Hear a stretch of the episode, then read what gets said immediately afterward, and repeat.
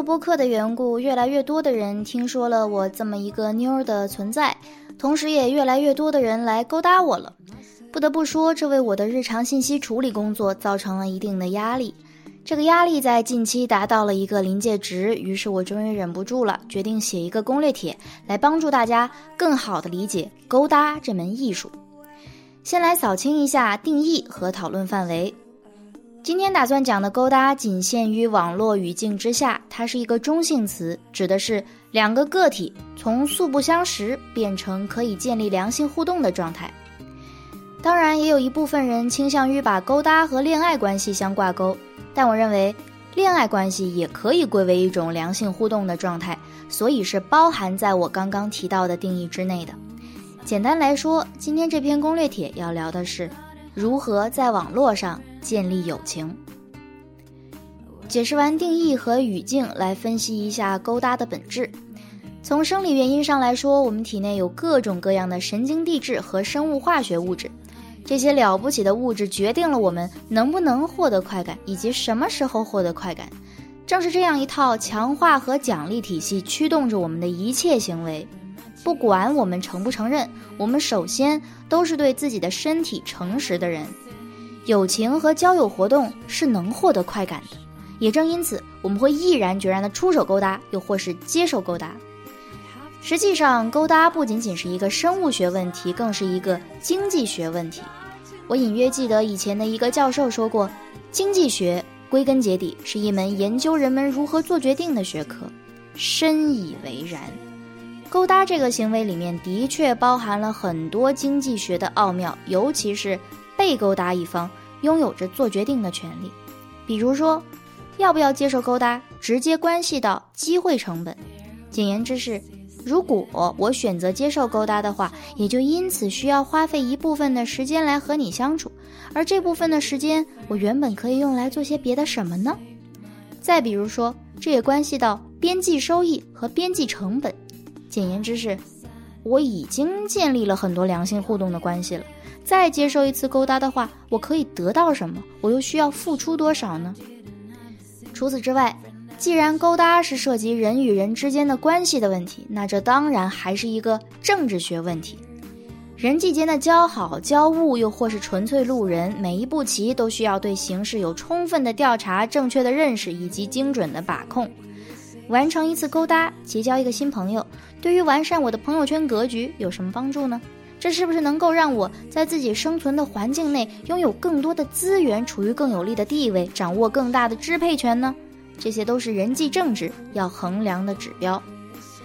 啊，当然了，在日常实操过程中，以上所说的经济学和政治学的部分都是扯淡。毕竟我才没有那么多闲暇时间来评估一个陌生人呢。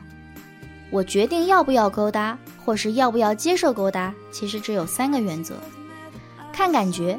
看眼缘，看心情。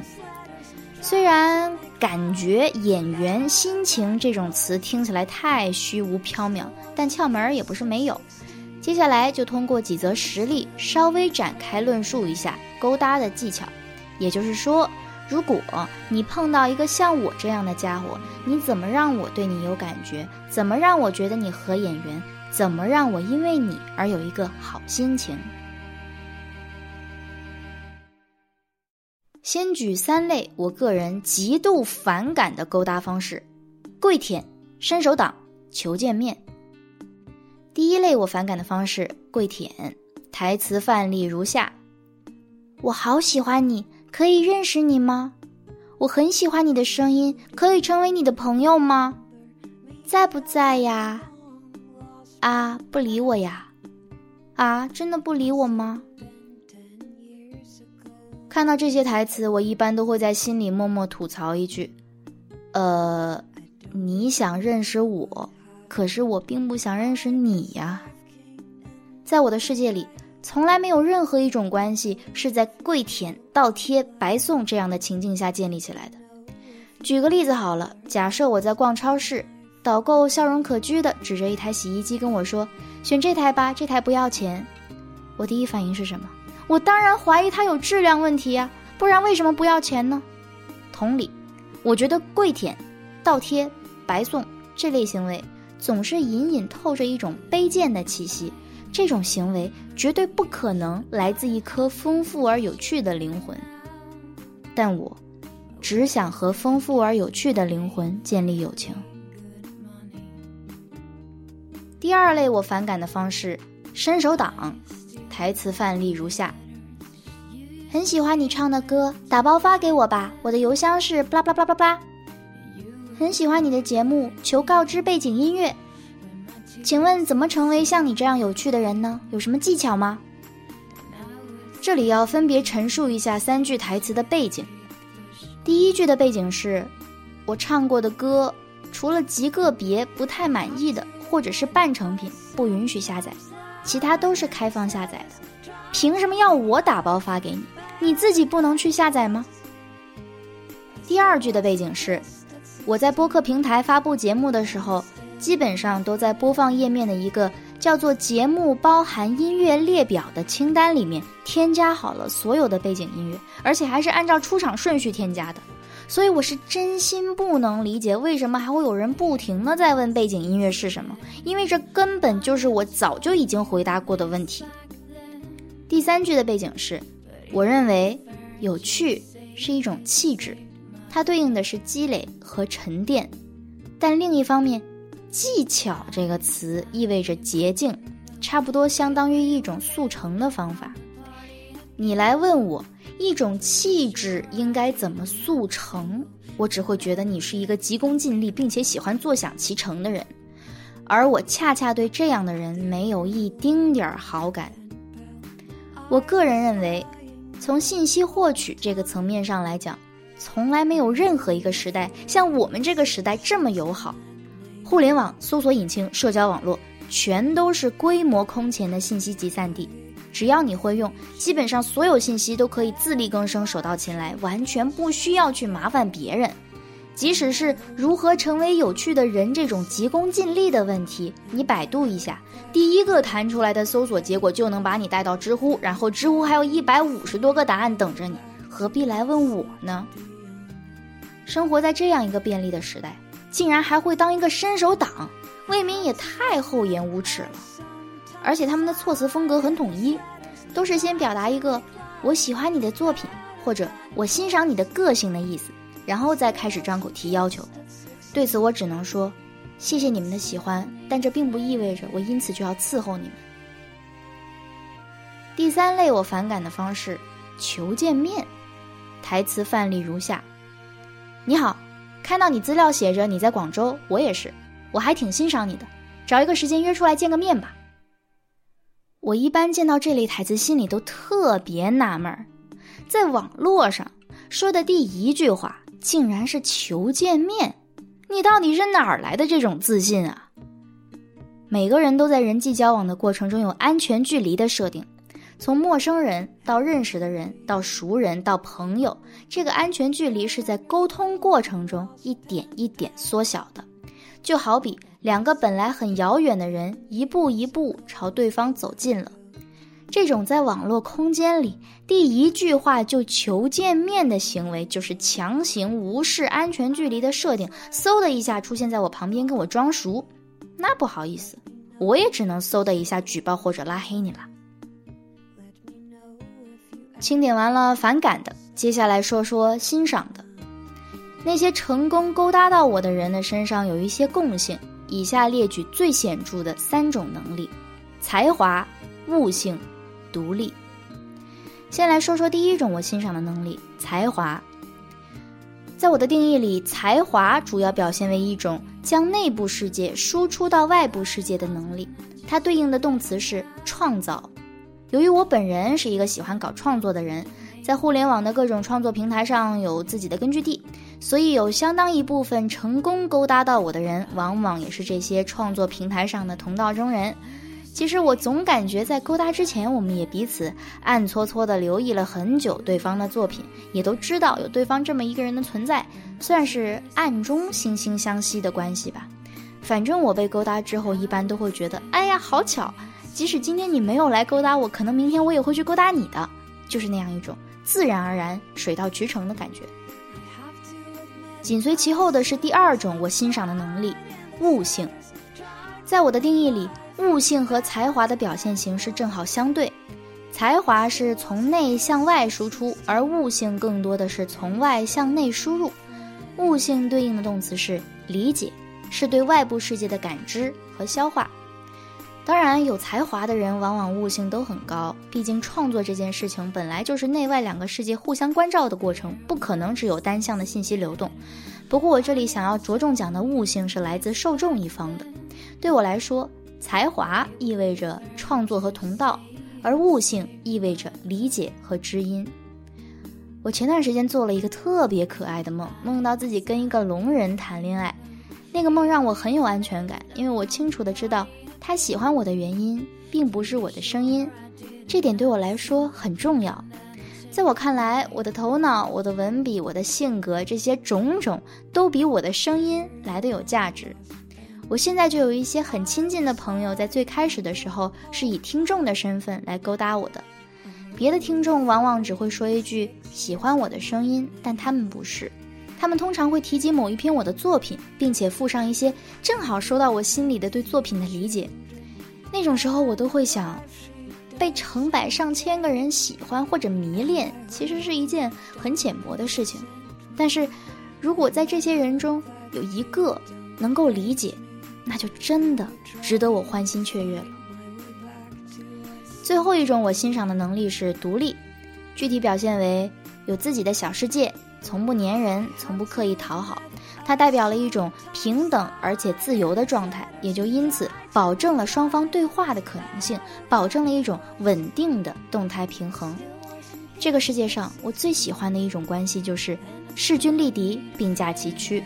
我认为这是两个独立的个体之间对彼此最高等级的欣赏和尊重。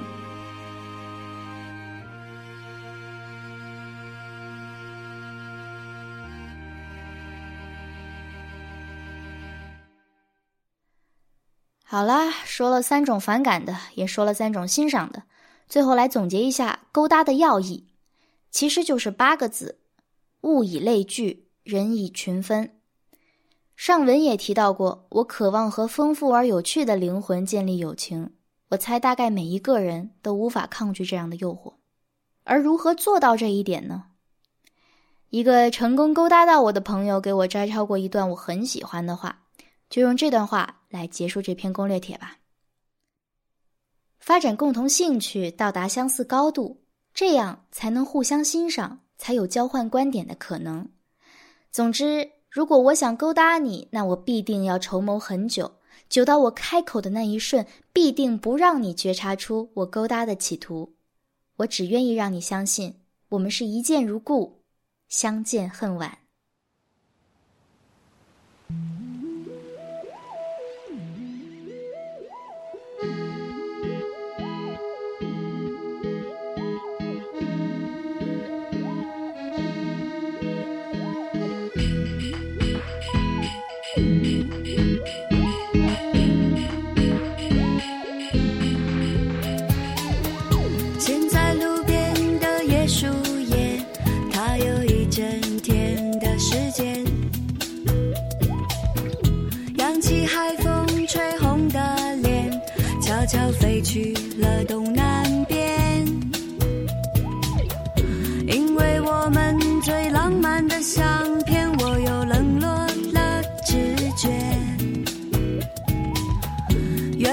冲动的情节，就是和你。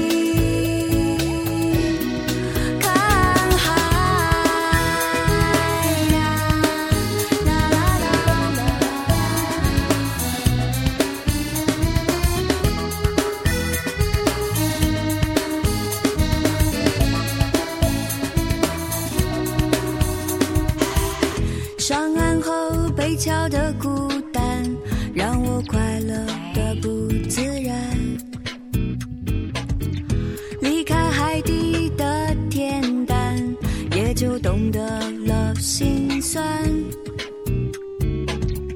害怕浪花午后的狂欢，空气忽然变得敏感。